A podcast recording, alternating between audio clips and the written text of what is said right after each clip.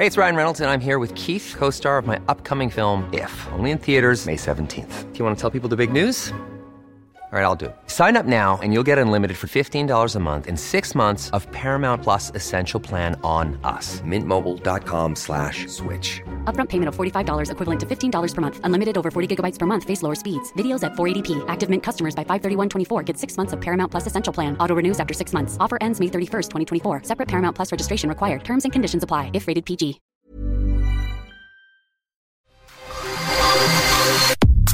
Nada más por convivir. Política, cultura y ocio con Juan Ignacio Zavala y Julio Patán. Iniciamos.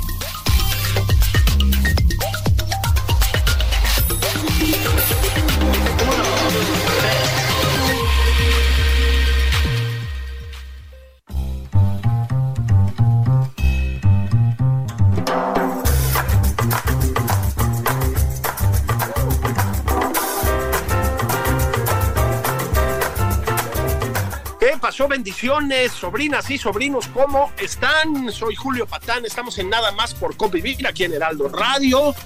Ya saben, este programa lleno de mesura, de buena voluntad hacia los logros del presidente de la República, esta tribuna democrática al servicio del pueblo de México y destinada, destinada, claro que sí, ¿saben a qué? A mm, reconocer los grandes logros del presidente. En el caso que nos ocupa, vamos a hacer un gran reconocimiento a los logros en términos de la medicina pública, de la salud pública. ¡Uy! Estamos desatados. Fíjense ustedes. Em, estamos llenos de vacunas contra el COVID. Uy, unas vacunas buenísimas, buenísimas. Ya, ya llegó hace poquito un cargamento de, de Cuba con eh, dosis de, de Abdala, ya saben ustedes, ¿no? La, la élite de la medicina internacional. Tenemos, por ejemplo, una idea extraordinaria de nuestro presidente. Fíjense ustedes qué, qué tamaños de estadista, ¿no? Que hay un problema de desabasto de medicamentos. Pues un- una farmacia tototototota donde estén todas las medicinas del mundo mundial. Así lo dijo el presidente.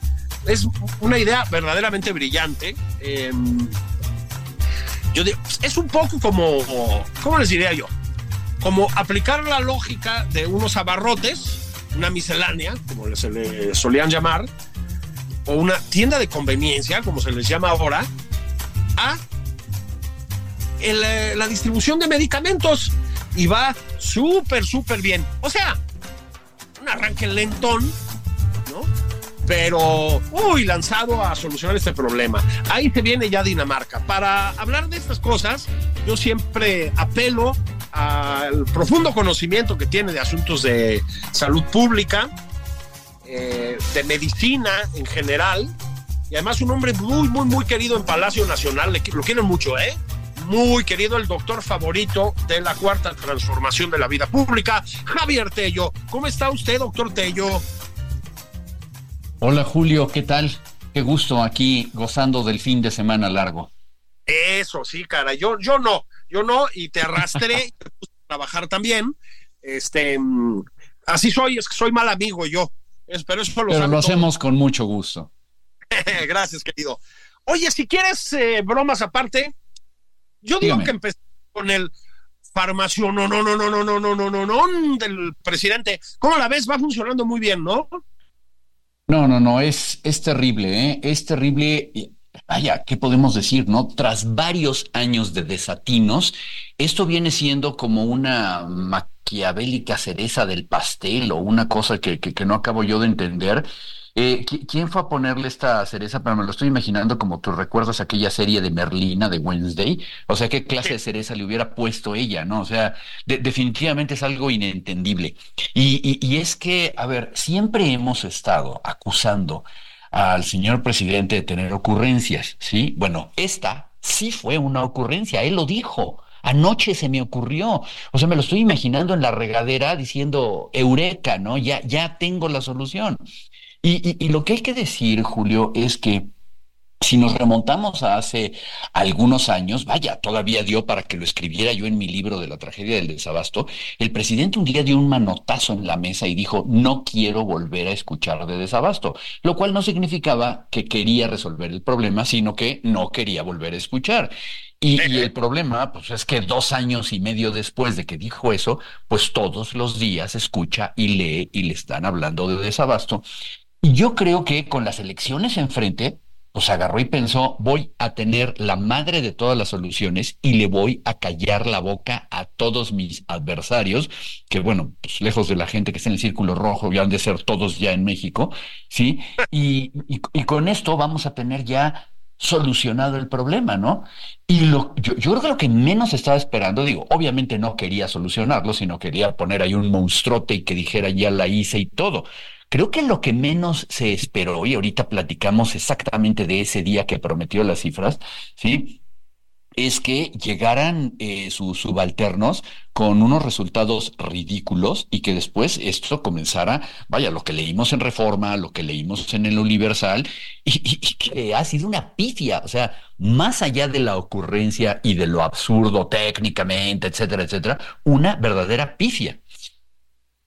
Es, pifia es una palabra muy adecuada. A ver si estoy bien, querido Javier. Mm, según yo, empezamos con una cosa así como 67 recetas surtidas. ¿Estamos en lo correcto?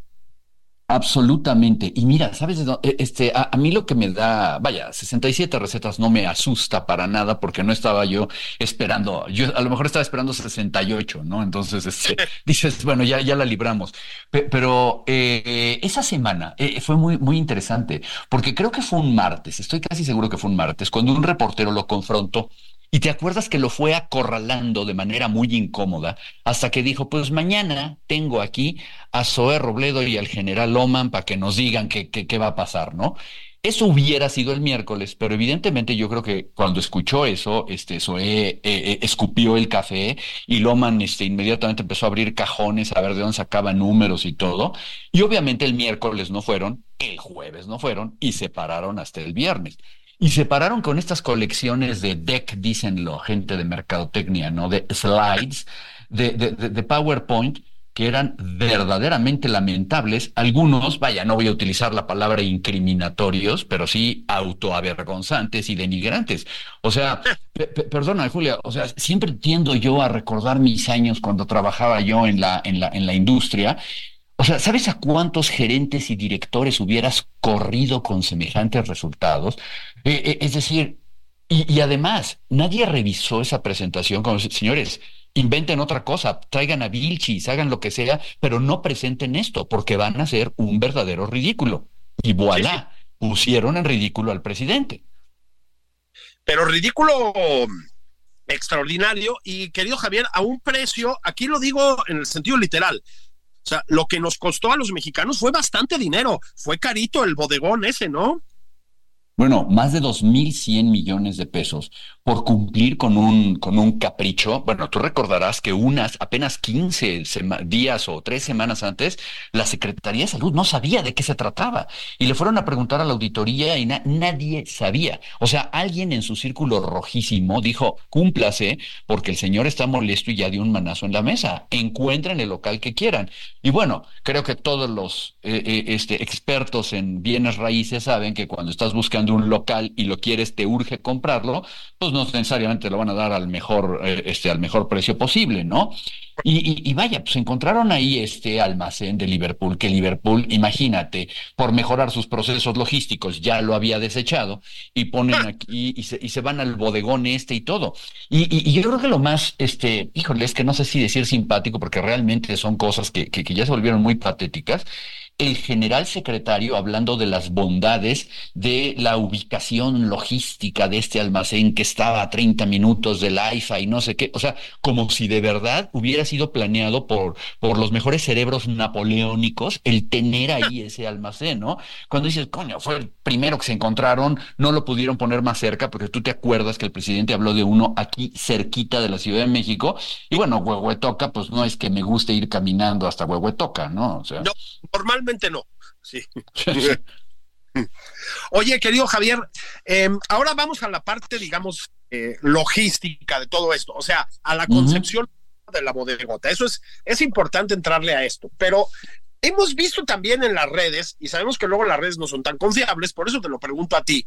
Ya lo dijo Javier, si nos están escuchando, mm, él, yo creo que nadie sabe en México del la palabra es adecuada, así se llama su libro, lo acaba de decir, La tragedia del desabasto. Como Javier entiende muy bien de esto, ahorita vamos a ir para allá, querido amigo, pero sí. Eh, lo que hemos visto es anaqueles vacíos, es decir, como de supermercado en Corea del Norte, me explicó, o en Cuba, este, o de centro de abastecimiento popular, ¿no? Es decir, no. Parte del problema es que no hay medicinas, ¿no?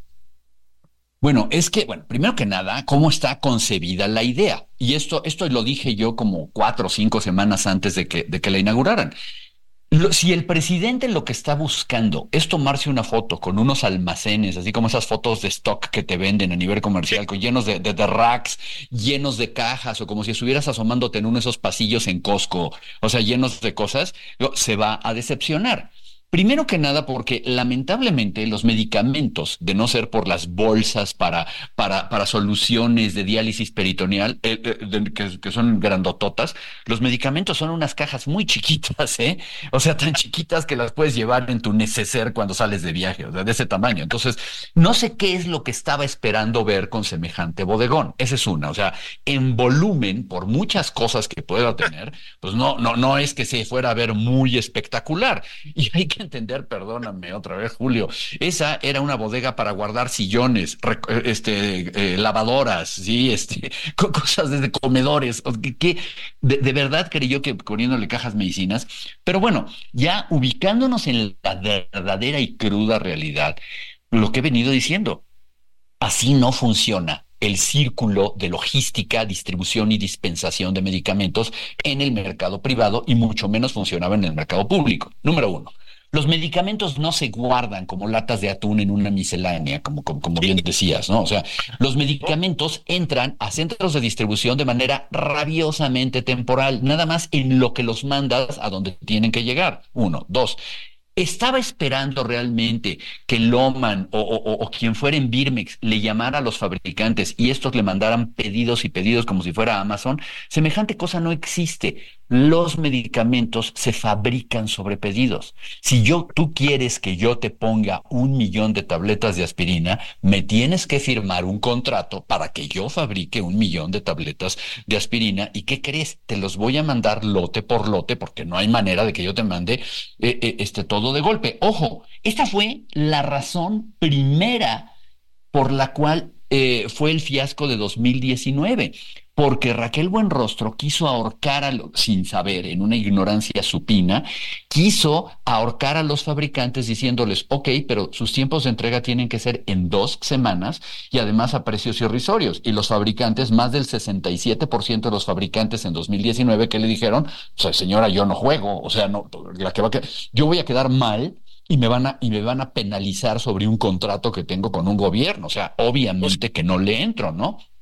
Bueno, si ahorita están llamando a buscar, entre comillas, todos los medicamentos del mundo, pues todos los fabricantes del mundo le han de decir, mira, primero firmamos un contrato. ¿A qué precio quieres firmar tus contratos? Porque si no vas a hacer una gran licitación, pues vas a tener los precios elevados y poco transparentes que ya estás acostumbrado. Pero además, ¿qué crees? No tengo los medicamentos listos para mandártelos. Eso, eso no va a suceder, ¿no? Claro, por supuesto, y no sucedió. Entonces, aparte de el oso de las 67 recetas surtidas, pues el oso de los, de los anaqueles vacíos, que es decir, lo ¿Qué que dijo, perdón, ¿qué, dijo el Universal? Punto nueve por ciento de ocupación en espacio. Claro.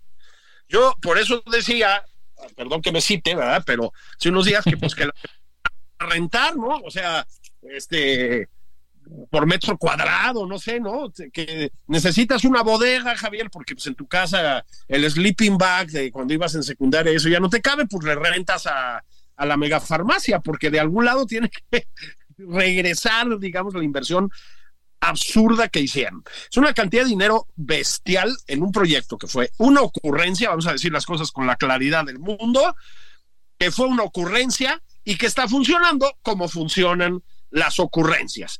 Ahora, Javier, em, creo que hay que ir a la raíz de este asunto.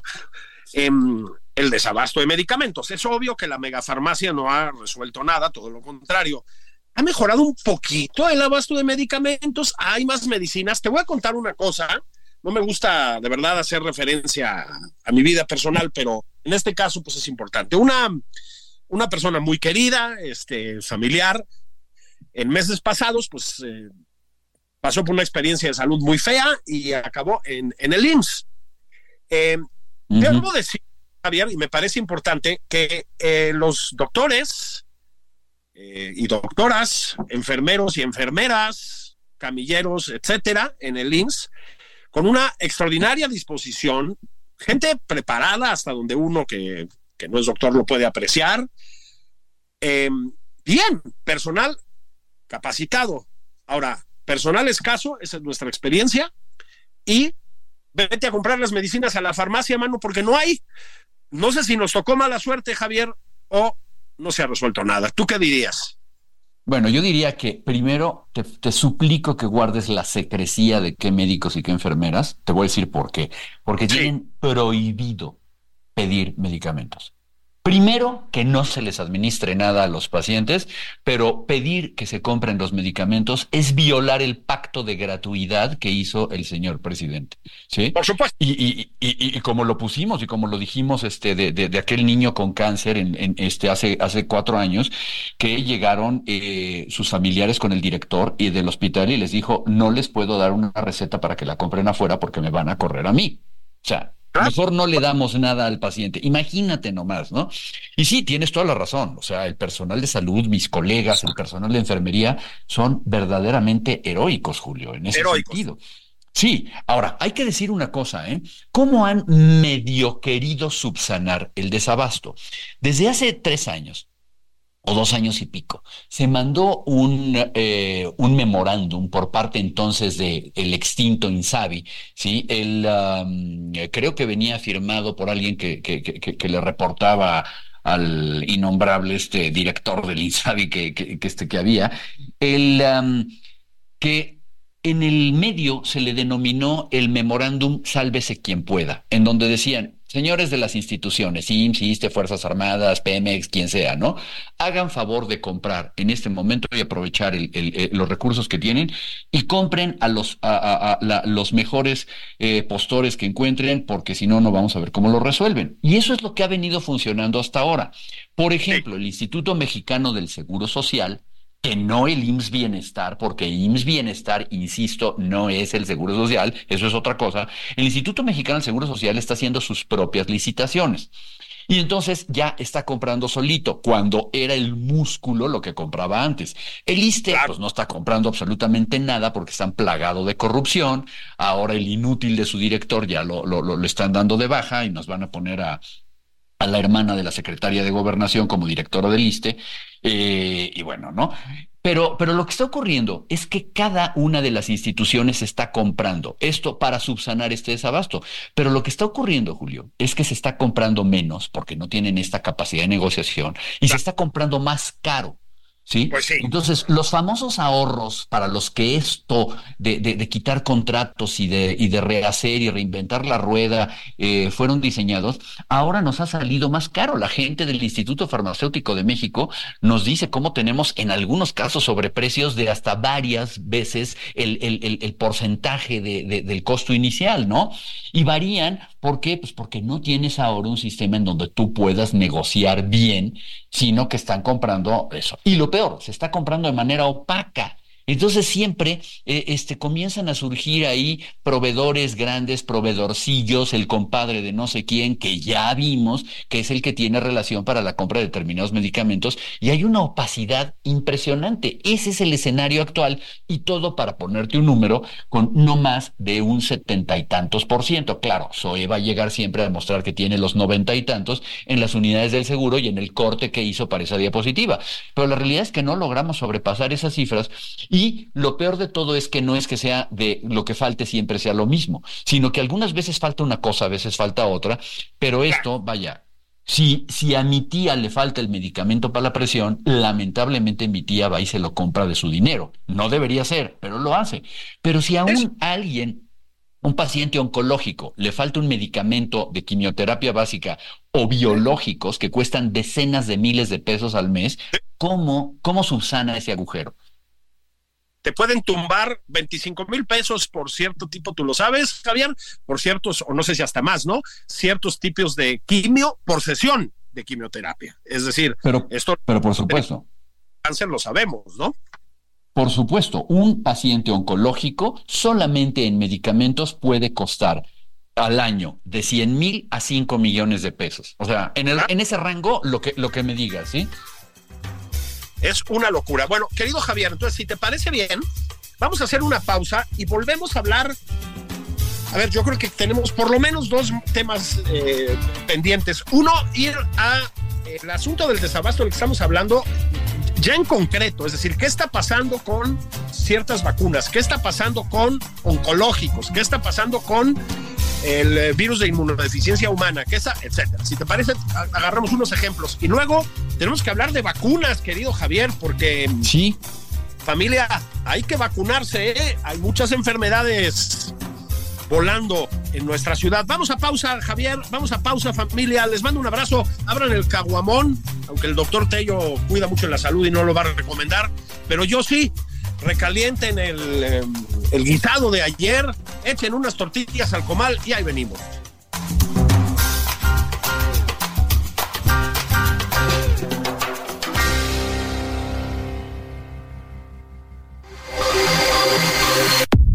Sigue a Julio Patán en Twitter, arroba Julio Patán 09.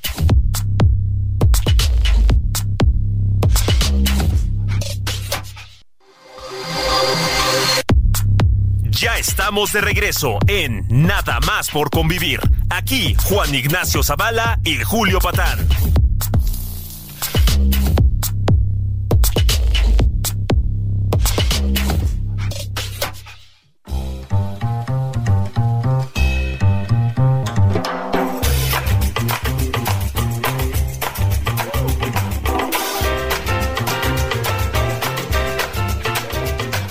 Bueno, bendiciones, sobrinas y sobrinos. Aquí está su tío favorito, Julio Patán.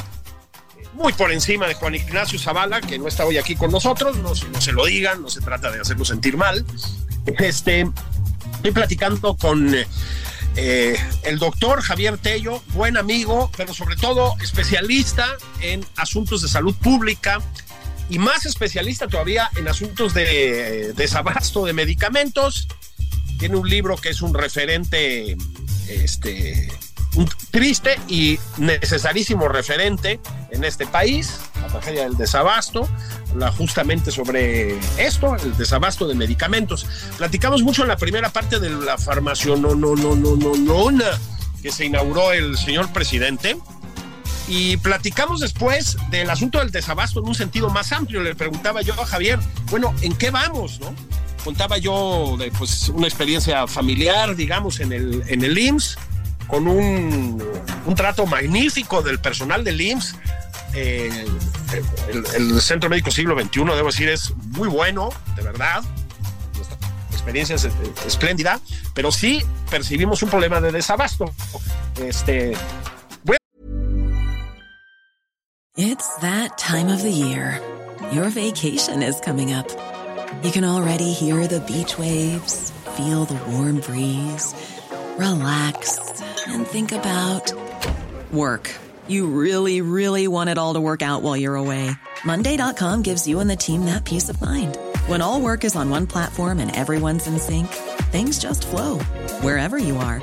Tap the banner to go to Monday.com.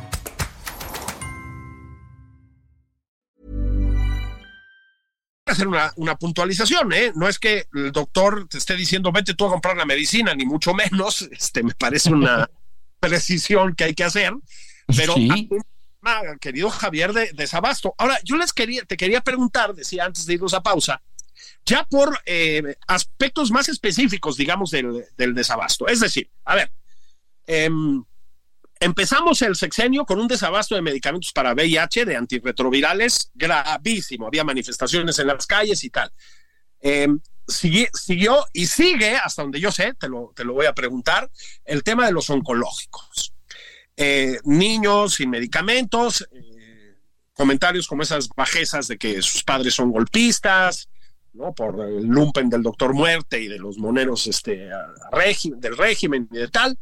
Eh, sabemos que hay muchos problemas de, de, desabasto, te lo voy a preguntar, de vacunas. Em, hay un problema que no sé si llamar de desabasto de vacunas contra el COVID, pero casi, porque pues nos están dando unas vacunas que chale, francamente. En fin, te, te lo quería preguntar así, por casos concretos, querido Javier. ¿Cómo vamos con el desabasto? Empiezo con los oncológicos. Dicen que ya lo arreglaron, ¿ya lo arreglaron? No, no, definitivamente no. Y, y, y no porque, mira, el, yo creo que los tratamientos oncológicos podemos dividirlos en dos, en dos partes, ¿no? Los tratamientos oncológicos básicos, la primera quimioterapia y todo lo que se requiere alrededor de el primer, el primer golpe que le quieres dar al tumor, ¿sí? Y que son medicamentos, hay que decirlo, ¿eh? O sea, hasta, hasta pena da, Julio, porque lamentablemente son medicamentos terriblemente comunes y no de tan alto precio, pero necesarios, ¿sí? sí, sí. Entonces, y hay que recordar que estas quimioterapias están armadas de persona a persona. O sea, a ti te dicen el medicamento A, B y C, y ni modo que te pongan el B y el C y el A, y luego ya nomás faltó el C. Entonces, ese desorden hace que tus posibilidades de recuperación o de sobrevida pues sean menores. Ahora, los siguientes medicamentos, ah, bueno, y de estos, pues no se ha garantizado que tengamos nosotros una compra directa eh, eh, fluida precisamente porque ahí es donde el nuevo esquema que quieren hacer para castigar precios, para buscar ahorros, para buscar compras en el extranjero, etcétera, no les da como para poder tener una línea continua de suministro.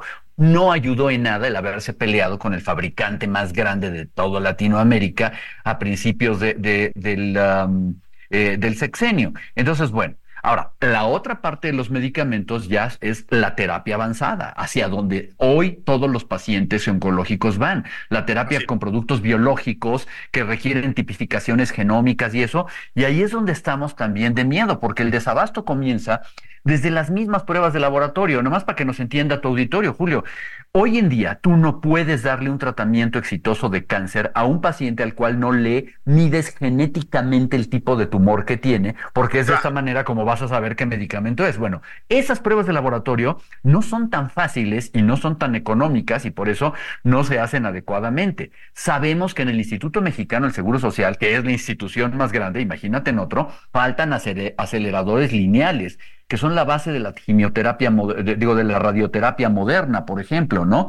Sabemos que el acceso a muchos de estos medicamentos avanzadísimos depende ya no solamente de que tengan el acceso garantizado, sino del presupuesto de cada institución. Entonces, haz de cuenta que, y, y, al final le terminan echando la culpa a los jefes de servicio. Y dice, bueno, qué bueno que tú tienes 40 pacientes, pero el dinero que tenemos alcanza para 20, así que tú decide a qué 20 le vamos a dar este tratamiento. Es sí. monstruoso, ¿sí? Sí, es absolutamente monstruoso. Decía Javier con toda la, la, razón en la primera parte de este programa que el tema con los oncológicos es que además de todo son impagables para un ciudadano del común en términos generales. Mi mamá murió de cáncer hace algunos años. Mi mamá estaba en manos de la medicina privada, que es una diferencia uh -huh. muy grande. Eh, siempre estuvo bien tratada en ese sentido, pero tenía seguros de gastos médicos y demás, ¿no, Javier? Pero yo me acuerdo, no, no me acuerdo qué, qué, quimio era específicamente, pero me acuerdo que en alguna de los procesos, digamos, de quimioterapia que sufrió, pues se sufren mucho, este, eran tres, eh, es decir, descansabas una semana y, te, uh -huh. y tenías tres tratamientos, uno por semana cada mes, ¿de acuerdo? Y cada sesión costaba 25 mil pesos, Javier. Es decir, eh, para una persona normal, pues meter 75 mil pesos al mes solamente para tu sesión semanal de quimio, pues es una locura, ¿no? Por eso son las cosas que el Estado, en México, en cualquier parte, pues sí tendría que subsanar, ¿no? Creo que estamos de acuerdo. Absolutamente. Y mira, aquí, no, aquí nos tocó además el peor de los escenarios. Porque eh, uno de los mandatos presidenciales, o sea que este lo tenía clavado en, en, en, su psique desde el año 2007, era desaparecer el seguro popular. Entonces. No, no paró hasta que desapareció el Seguro Popular, el cual tenía este componente importantísimo, que era el fondo de, de gastos catastróficos. Y esto que estás hablando es esa, es esa catástrofe, ¿sí? Cuando la familia pierde su casa completa, cuando pierden todos el trabajo, cuando, cuando el dinero, el dinero se acaba para eso estaba creado este fondo de gastos catastróficos que ahora ya no existe y tenemos a los pacientes en una miseria enorme. Yo, eh, eh, eh, que, que, trabajo con mucho gusto, muy cercano a, a, FUCAMA, la Fundación con, con, para Atención a Mujeres con Cáncer de Mama, escucho historias de mujeres que venden su, su, su, su, terrenito que tienen en Xochimilco para que por lo menos los 300 mil pesos que les van a dar les alcancen para la próxima sesión y ver por dónde buscan y hacen cooperache todo. O sea, es algo que debería estar perfectamente protegido, pero no tenemos ahora ni sistema de, de financiamiento porque lo desaparecieron por una cuestión ideológica, pero tampoco tenemos la capacidad de darles una continuidad, ¿no? Estamos en el peor de los escenarios en ese sentido. Híjole, es terrible, ¿no? Esos son los oncológicos y ya no hablamos de los niños con cáncer, ¿no, Javier? Que es, es, es, terrible, ¿no? Es tal vez dos veces terrible. Ahora, decía yo, empezamos, Javier, el sexenio con un desabasto de eh, medicamentos contra el VIH. ¿Cómo vamos con eso? Yo me acuerdo de los eh, pacientes de VIH manifestándose en las calles. Pero fíjate que afortunadamente, afortunadamente, y hay que decirlo, felizmente esto se resolvió de una manera muy rápida que no tuvo ni siquiera que ver con la, con la 4T. Resulta que Gilead, el laboratorio que, eh, que, que, es el proveedor y uno de los, de los laboratorios, de las empresas más importantes en investigación de antivirales, en ese momento decidió que iban a cambiar el, uh, el, medicamento por uno más avanzado. Y entonces dijeron, vamos a, eh, a, rehacer los contratos, ya no vamos a dar este medicamento, te voy a vender ahora el medicamento nuevo. Entonces, justo cuando comenzaba el desabasto, digamos que se estaba cocinando aparte el abasto de medicamentos antirretrovirales por parte de este fabricante y hoy Vaya, podemos decir que si existe un desabasto es por problemas logísticos locales y no me quiero meter mucho en ese tema, pero a veces hasta, hasta políticos y de correlaciones, ¿no? El problema aquí es quién te lo da, dónde lo da y todo. y bueno, afortunadamente hay muy buenas grupos y asociaciones de pacientes con HIV que han sido muy puntuales en, en esto, ¿no? Entonces, no, no tenemos un desabasto en términos reales, creo que está garantizado. Por un lado, eh, los medicamentos de tratamiento, tal vez necesitamos profundizar mucho más en dos, dos aspectos para, para estos pacientes. En la terapia que se llama PrEP, que es la terapia preventiva, en donde debería ser mucho más incluyente y más expedita y con menos burocracia, porque pues ahí sí estás jugando con una serie de cuestiones de la privacidad de, de, la gente para, para, poder tener el acceso a este medicamento preventivo. Y ahora recientemente se acaba de aprobar por COFEPRIS las autopruebas para que tú puedas, como si fuera una prueba de COVID, una prueba este, en sangre, poder en tu casa ver si has sido expuesto al virus de inmunodeficiencia humana. Y debería esto realmente a, tenerse un acceso y estas pruebas, yo, en mi opinión, deberían estarlas el Estado regalando, ¿no? Absolutamente, es una cuestión de medicina preventiva, como bien has dicho. Hablando de esto, Javier, vamos con las vacunas, con las vacunas en general, no, no me refiero ahora a las de COVID, ¿no? las vacunas en general. Eh, hemos platicado tú y yo en ocasiones anteriores, Javier, y tú lo has eh, comentado en otros espacios, que México tuvo por muchísimos años un eh, sistema de vacunación espléndido. Este, y sí, cierto, es decir, a mis hijos, a mí, a ti y a las personas que se iban a dar contra la influenza, literal, en el metro Valderas, nos consta. O sea, esto era así. Y aquí no hay nada del neoliberalismo, nos dejó un tiradero y etcétera. Yo me acuerdo antes de este sexenio, pasabas por el metro Valderas, literal, Javier, te ponían una vacuna contra la influenza. o sea, era así. Es correcto. Este, creo que, a ver, empiezo con la influenza, si quieres porque hay muchos casos de influenza y esa enfermedad es una pesadilla. La, voy a decirlo de una manera muy frívola, la quitó de moda el COVID, Javier, pero la influenza es brutal. Es decir, una influenza a la mala es terrible. Creo que esta vez sí trajeron eh, la tetravalente, que es la, la vacuna buena, ¿verdad? Sí, y, este, y vaya, no por una graciosa concesión de nuestro Estado mexicano, sino por una razón, ¿no? Eh, porque el laboratorio, mayoritariamente al que se le realizan las compras, Sanofi, pues les dijo, señores, a partir del año 2024 ya no vamos a tener de la otra, vamos a tener de esta, y bueno, pues seguimos con, con este trato, además de un excelente este trato que viene, que data de las épocas de 2009 y del presidente Felipe Calderón y donde no les gusta meterse, pero bueno, un excelente trato de transferencia de tecnología para que finalmente podamos fabricar estas vacunas en México, ¿no? Ha sido tardado y todo, pero ahí va. Entonces, la excelente noticia es que sí, tenemos hoy esta vacuna tetravalente y que la gente debe, debería estársela aplicando. La, a lo mejor la no tan buena noticia es que en México eh, hemos eh, tenido una, lo que yo le he llamado una visión medio distorsionada de la economía de la salud. Y entonces siempre estamos buscando en, dentro de las políticas y de las guías, estamos buscando el mínimo indispensable. Y se me van ahorita a aventar al cuello 80 expertos en salud pública diciendo que no. Pero vaya, siempre aplicamos el mínimo indispensable. Cuando tú eh, vas a otros países, todos los adultos deberían aplicarse de una manera u otra la vacuna de la influenza. Pero aquí estamos con que solamente las poblaciones de riesgo, etcétera. A ver, no pasa nada si un adulto sano se pone la vacuna de la influenza, salvo que cuesta dinero. El ahorro a la mala, ¿no? Luego ahí te va otra, Javier. Em, cuando uno llega a ciertas edades, va con su doctor y el doctor le dice algo que duele casi tanto como la influenza. Lo que le dice es, por tu edad, ya te toca darte de, y entonces viene un... Entonces a mí me, me, dijo, bueno, ¿cómo vas de COVID? Yo estoy bien vacunado de COVID. Influenza, ya. Vete a vacunar ya. Ok, fui a una farmacia, me vacuné, pagué 400 pesos, no pasa nada. Vale. Luego viene herpes zoster.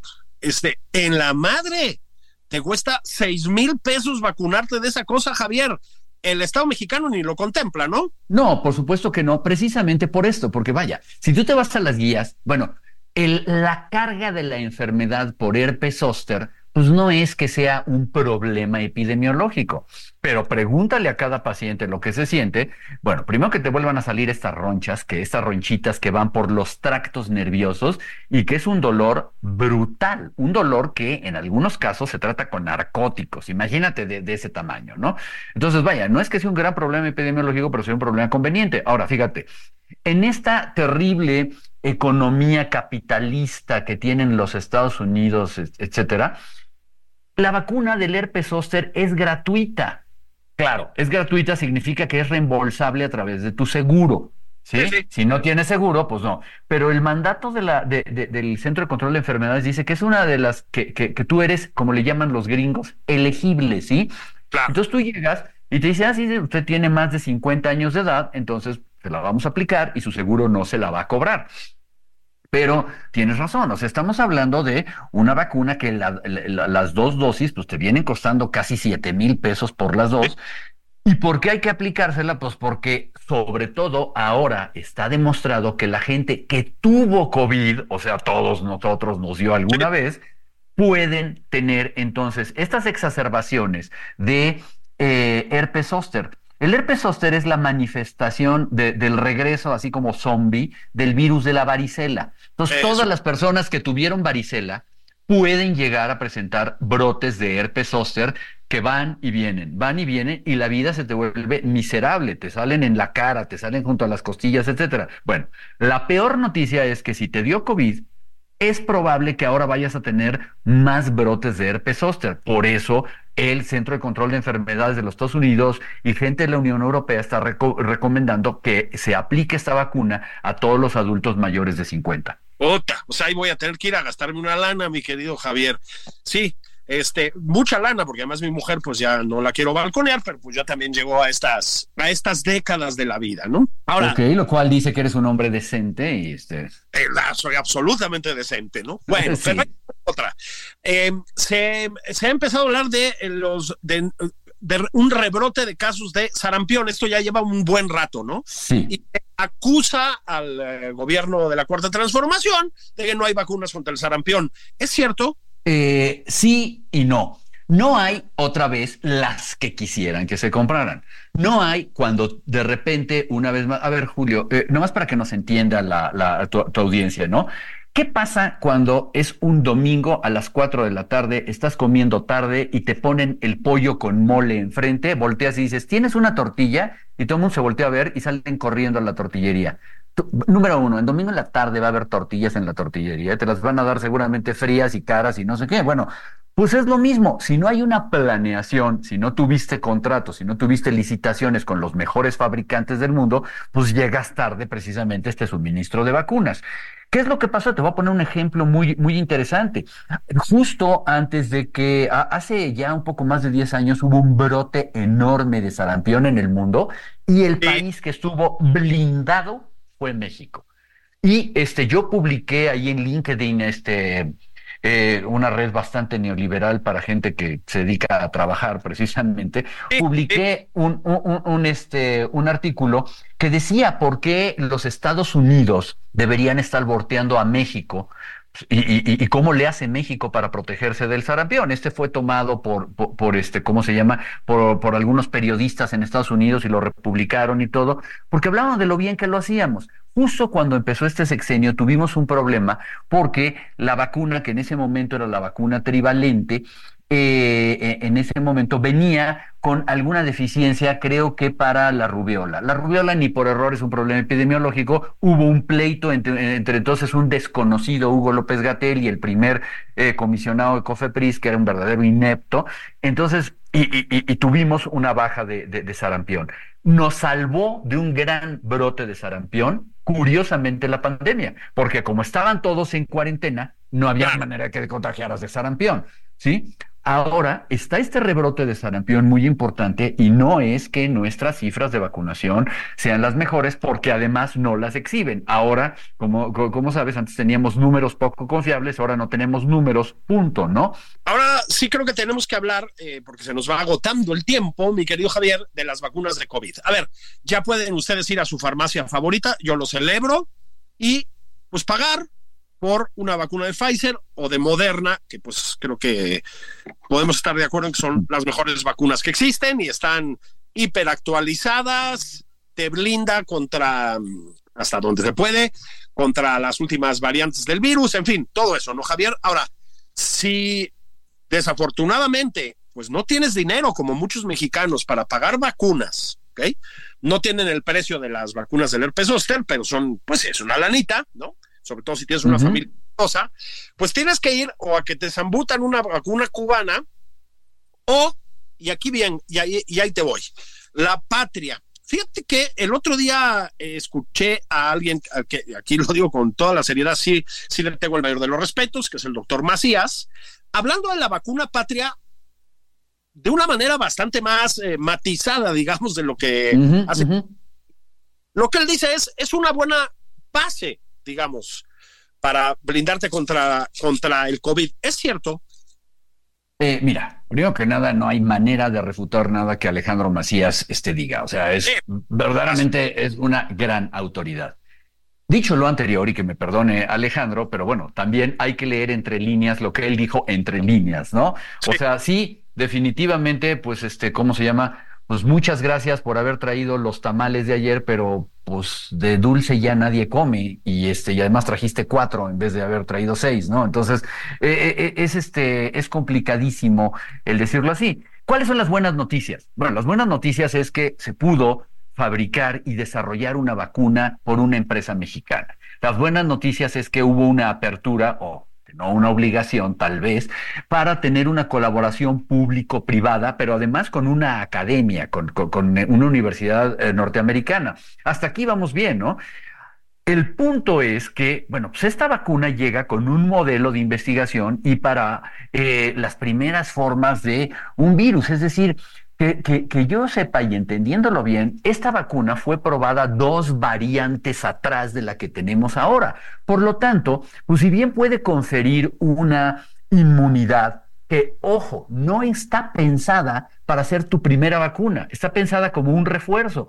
Entonces, bueno, entonces sí, ya se salió completamente de, de, de, de la visión que estábamos buscando. Luego, de lo que no, de lo que no habla Alejandro, porque se concreta en la vacuna, pero luego vienen algunas formas administrativas. Esta vacuna acaba de recibir la recomendación para que sea autorizada en uso de emergencia. Y la pregunta, Julio, es, ¿cuál emergencia?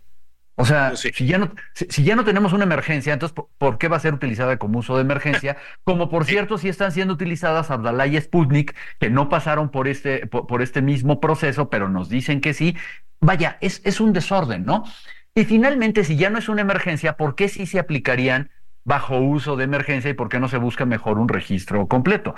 Ahora, ya no se utilizarían para cuando estén finalmente producidas, fabricadas en frasquitos, porque esto va a tardar todavía, porque entonces la temporada ya se va a haber terminado. Entonces las vamos a utilizar el año que sigue, pero entonces va a tener que actualizarse esta vacuna. Estamos en esa capacidad de recibir. Hay muchas, muchas, muchas cosas que no sabemos. Insisto, nunca es una mala noticia que sí pudiéramos tener una vacuna fabricada en México. La cuestión es, tiene el diseño más adecuado para la inmunidad más adecuada que estamos buscando o va a venir siempre siempre a la a la saga, ¿no?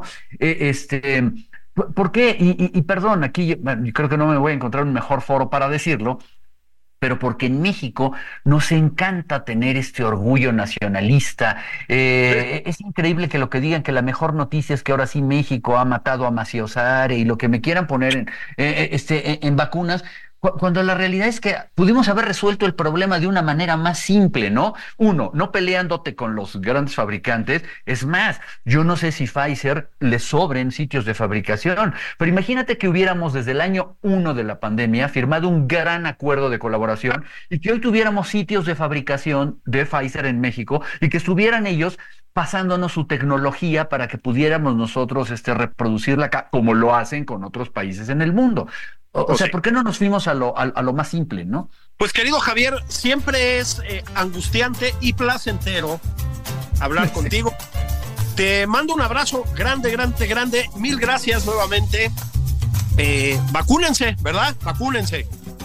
Por supuesto, cuídense muchísimo porque, bueno, pues estamos en plena temporada de invierno. Yo no le creo mucho a la marmota de allá de Pensilvania, entonces seguramente vamos a seguir con frío.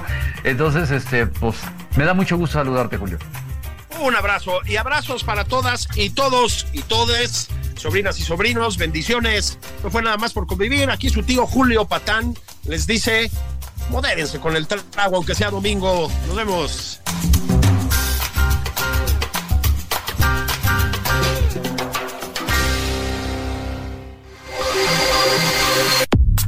Esto fue Nada más por convivir, el espacio con política, cultura y ocio, con Juan Ignacio Zavala y Julio Patán.